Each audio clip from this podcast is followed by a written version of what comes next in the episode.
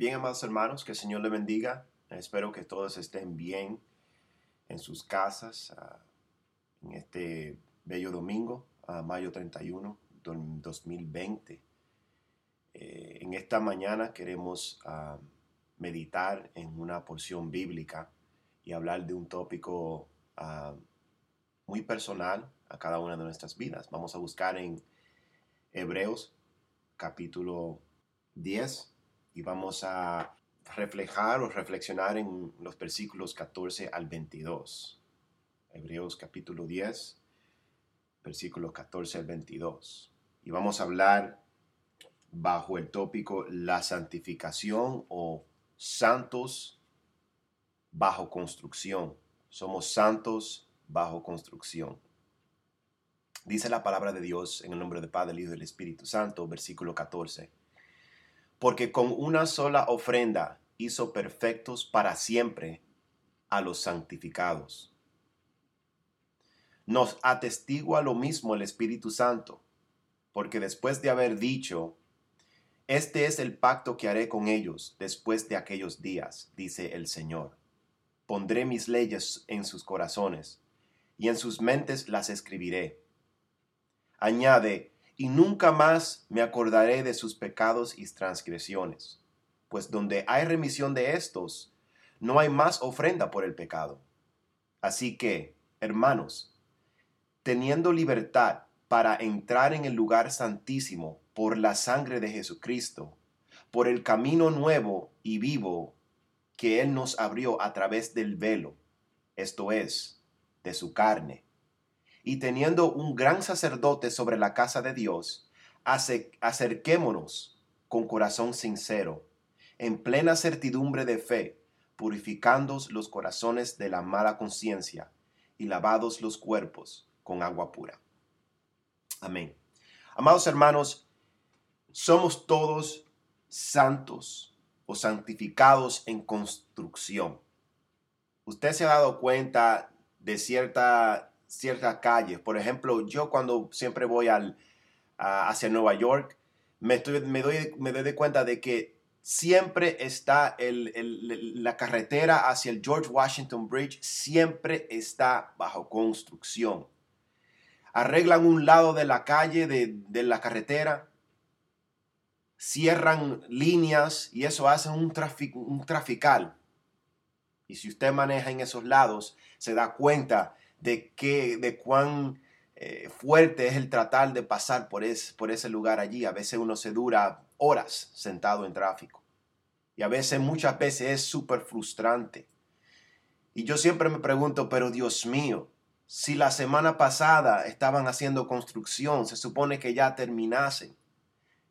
O cuando terminan un lado de la carretera, uno dice, wow, por fin abrieron la carretera, ahora sí que esto, esto sí se va a poner bueno para, eh, eh, eh, el tráfico en el George Washington Bridge va a pasar, pero rapidísimo. Y dos o tres días después, caminando por la misma calle, vemos que, o he, visto que cierran el otro lado de la carretera y hay más construcción. Construcción tras construcción. Y uno, dice, y uno se dice, Dios mío, ¿cuándo van a terminar de hacer construcción? ¿Cuándo esta calle parará de tener hoyos? ¿Cuándo pararán de hacer toda esta construcción que frustra el tráfico y que destruye los carros y que destruye eh, la vida cotidiana y los planes que uno tiene, especialmente cuando tiene que ir, de ir a un, llegar de un lado a otro? De la misma manera, esto ocurre en nuestras vidas como cristianos somos santificados automáticamente.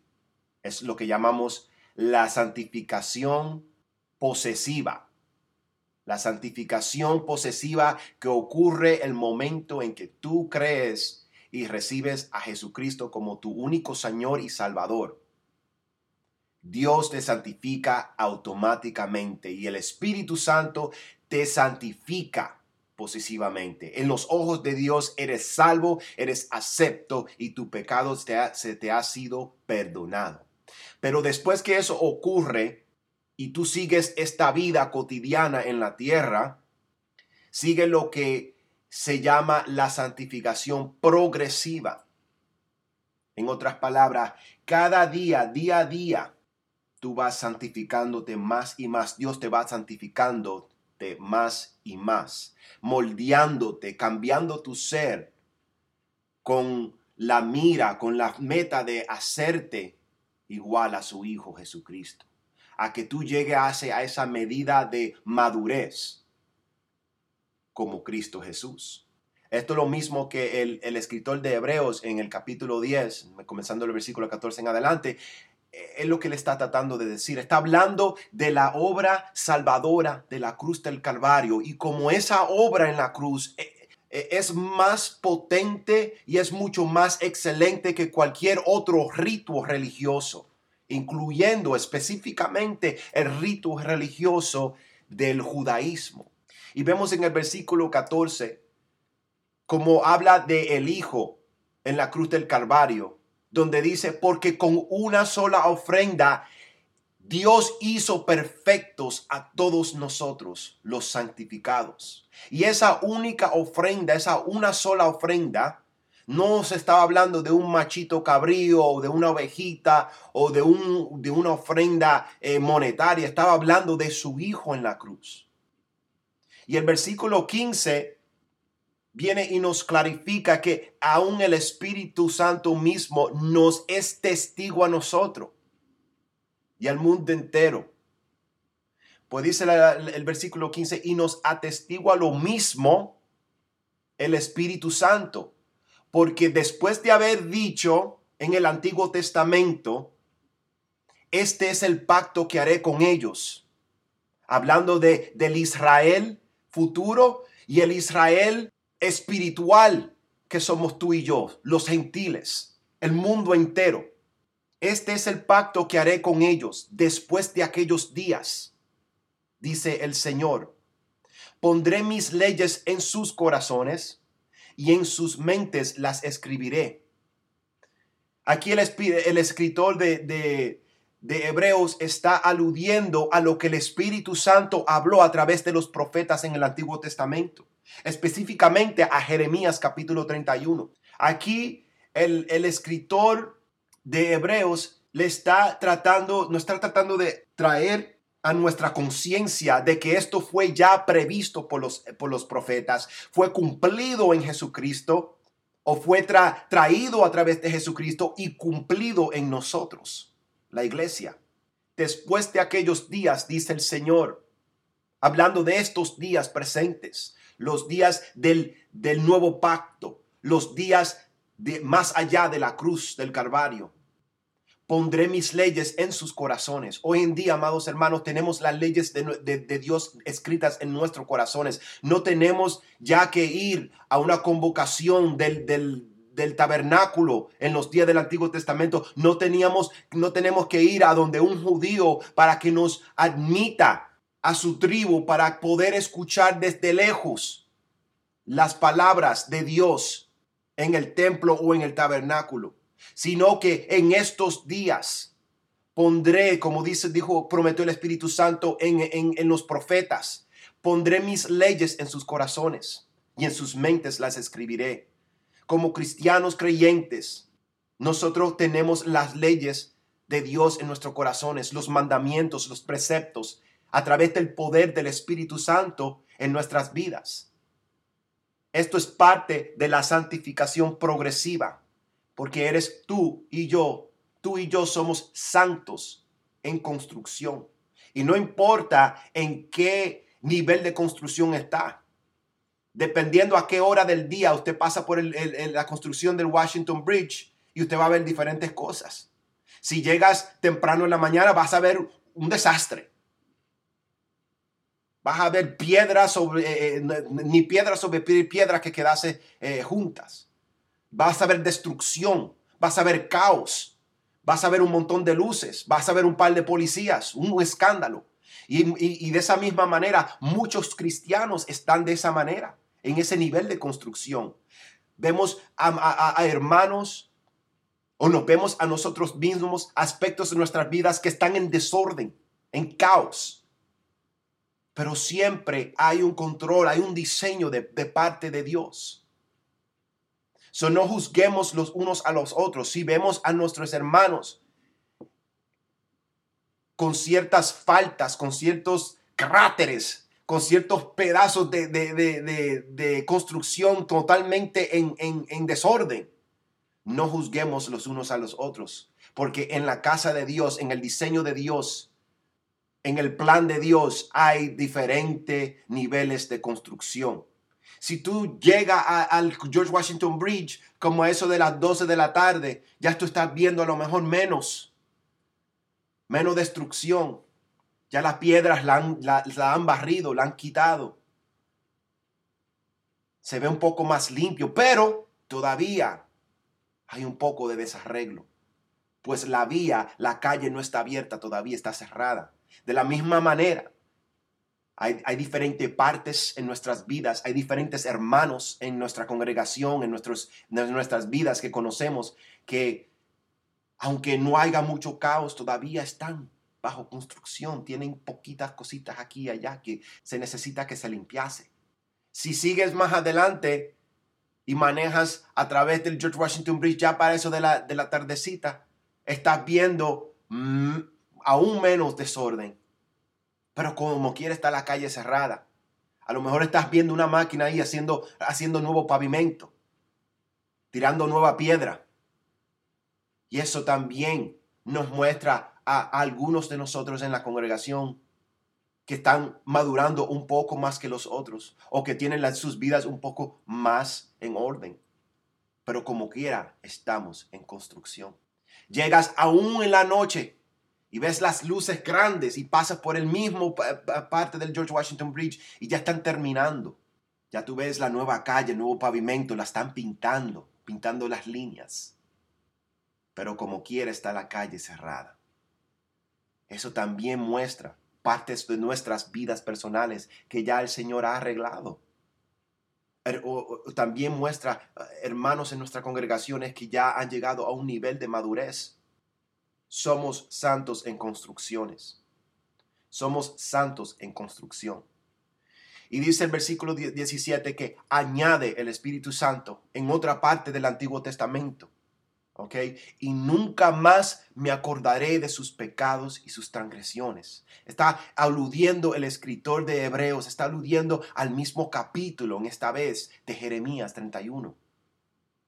Nunca más me acordaré de sus pecados y sus transgresiones. Jesucristo murió una sola vez en la cruz del Calvario para santificarte posesivamente, para limpiarte en los ojos del tribunal celestial. Pues dice el versículo 18, pues donde hay remisión de estos pecados, hablando de los pecados, no hay más ofrenda por el pecado. En otra palabra, ya no hay nada que tú puedas hacer para hacerte acepto ante Dios. No trates de pensar de que por tus acciones Dios te puede amar más, porque Él ya te amó con un amor tan entrañable que dio a su propio Hijo unigénito por ti. No trates de pensar de que Dios es como el hombre, que si tú haces ciertas cosas para ganarte su favor, Dios te va a ver más favorable. Es un concepto, amado hermano, que es, un poco paradójico, pues entendemos, y cuando hablo de, la palabra paradójico, quiere decir algo que como casi se, algo que, se contradice. Eso que quiere decir ah, la, palabra paradoxia. Algo que eh, a, primera vista es contradictorio.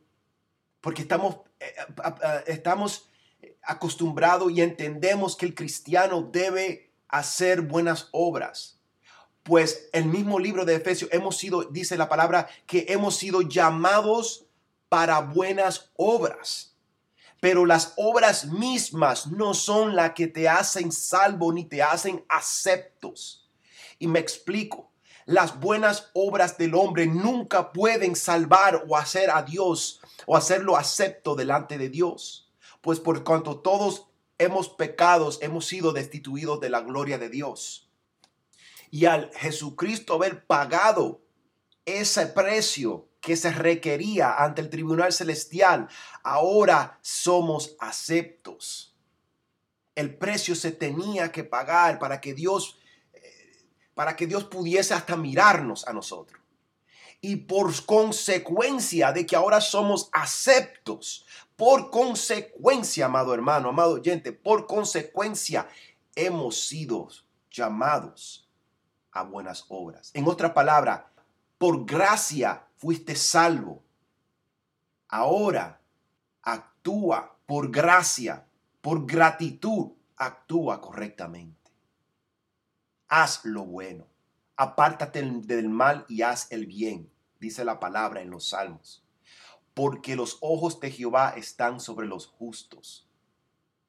Y tú y yo hemos sido hechos justos, justificados por la sangre del Cordero en la cruz del Calvario. No podemos ser salvos por las obras, pero hemos sido salvos por la obra, la única obra hecha en la cruz del Calvario. Y hemos sido hechos salvos para buenas obras. Para que de ahora en adelante, del momento en el cual tú has sido salvado, desde el momento que tú, tú has dado a tu vida a Cristo Jesús, tú vivas una vida ordenada, una vida hacia, en construcción hacia la perfección.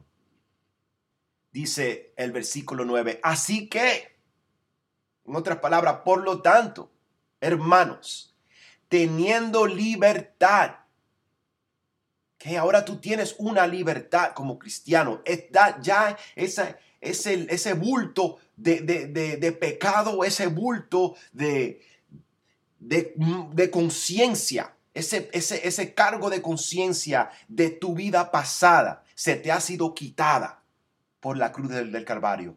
Por lo tanto, ahora con esa libertad, con esa libertad, ¿qué? La pregunta es, ¿qué vas a hacer con ella? Y el versículo 19 ahora dice, así que hermano, teniendo la libertad, ¿para qué? ¿Para seguir pecando? No, absolutamente no. El mismo Pablo nos, nos, pregunta en Romanos, luego que ahora estamos bajo la, fe, estamos bajo la gracia, ¿estamos libres libre ahora para pecar? Ninguna manera, de ninguna manera. Sino libertad, dice el versículo 19, para entrar en el lugar santísimo por la sangre de Jesucristo, por el camino nuevo y vivo que Él nos abrió a través del velo, y no un velo del templo eh, eh, eh, judía, judaico, sino el velo esta vez de su carne. Él rompió su carne. Él se dio a sí mismo para que a través de su, de, su, de su muerte, a través del rompimiento de su carne en esa cruz, tú puedas tener acceso ahora al lugar santísimo. Nótese que estoy utilizando a la misma manera que el escritor de Hebreos, estoy utilizando tipos, tipologías. Estoy utilizando, estoy aludiendo al Antiguo Testamento, al rito del judaísmo. Pues es, esa era la razón por qué se hizo todas esas cosas en el Antiguo Testamento, para hacerte entender que de la misma manera el, velo en el, en el tabernáculo eh, tenía que abrirse para que la persona o el, sumo sacerdote entrase a la misma presencia de Jehová.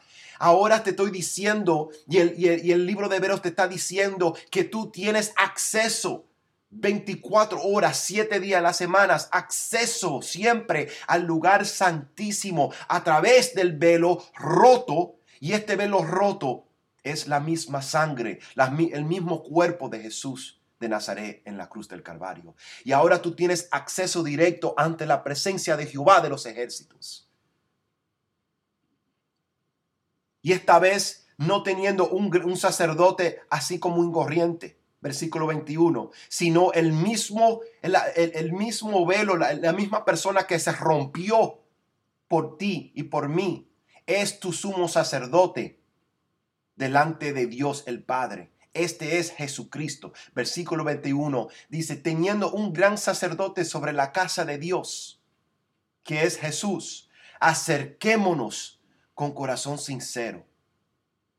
Teniendo un gran sacerdote, uno, So pare de pensar de que usted necesita un ministro, un predicador o, o un profeta para acercarse a su Dios. La Biblia no enseña eso.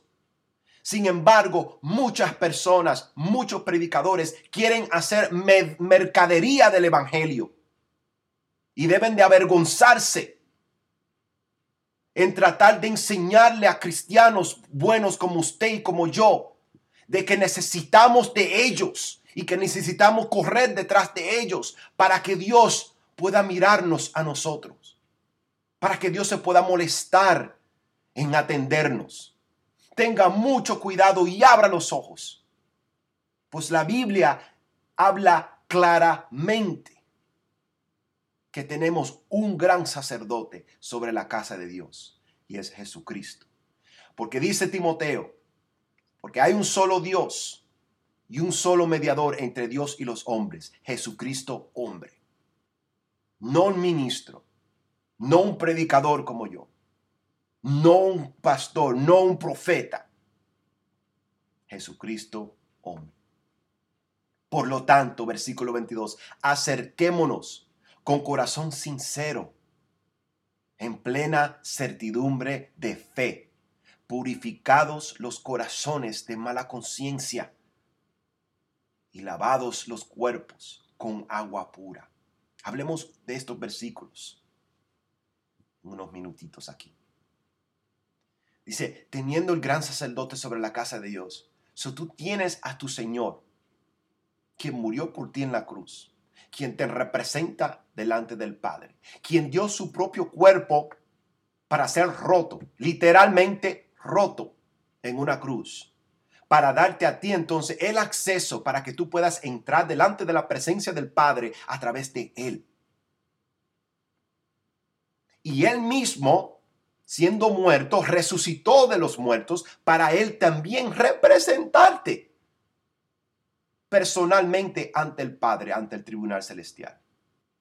Y todo esto fue plan de Dios. Porque el Padre te ama. Porque el Padre quiere que tú te acerques a Él. Y por ese amor, Él estaba dispuesto a dar a su Hijo. Acerquémonos entonces, ya que tenemos la libertad, tenemos el velo abierto, pues Dios abrió el velo a través de rompiendo a Jesucristo. Ahora, ah, y lo resucitó de los muertos para que te representase, para que te diga, ven amigo, entra y te dé un abrazo. Vamos a la presencia del Padre.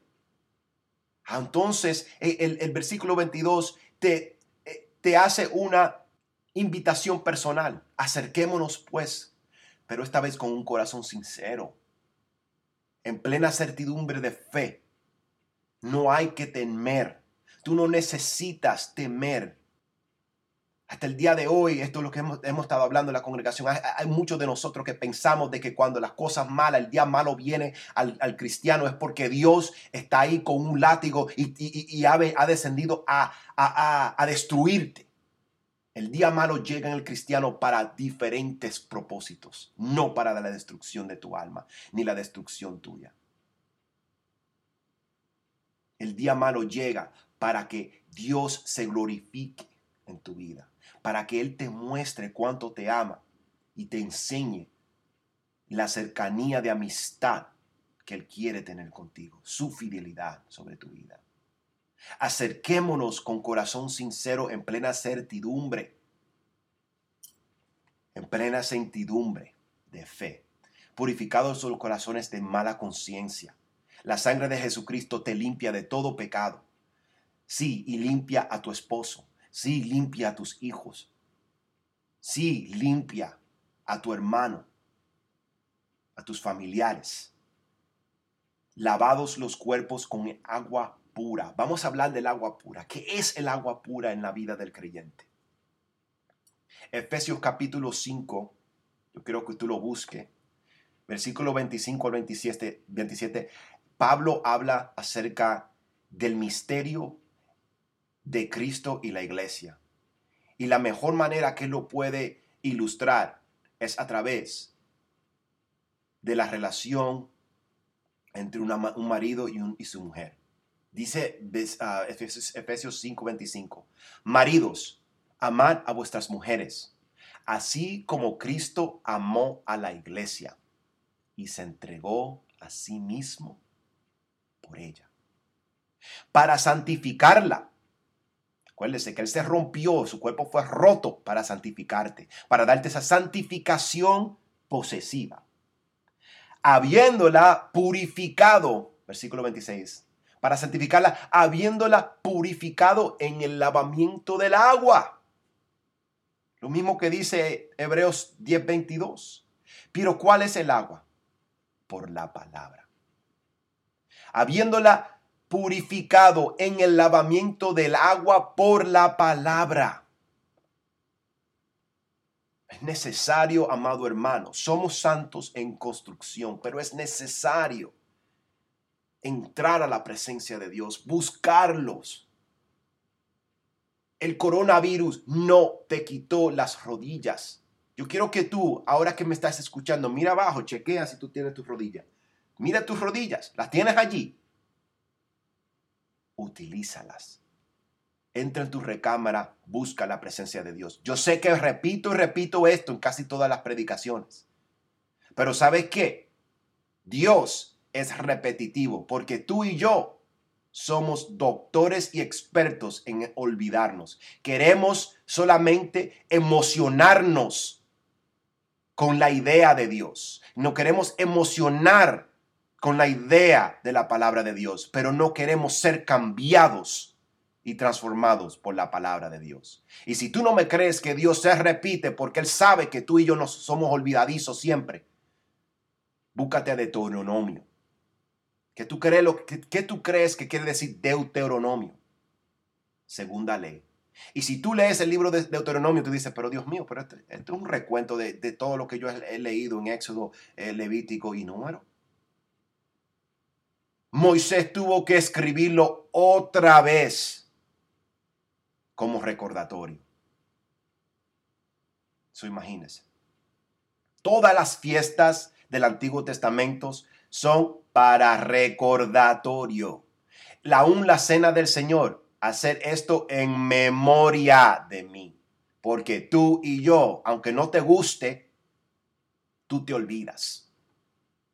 Aunque no te guste, te estoy diciendo la verdad.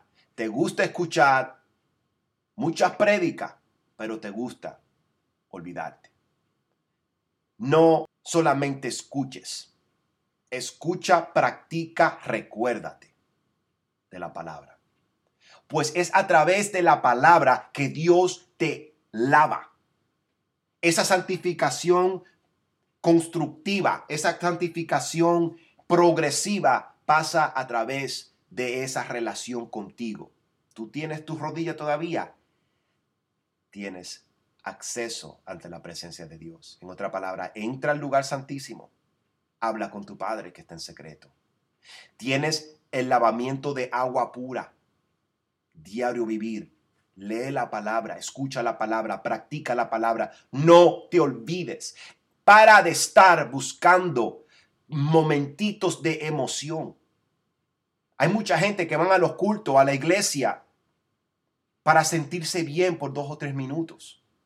Y al salir de la iglesia, del culto, del, del servicio, se le olvidan completo lo que Dios dijo.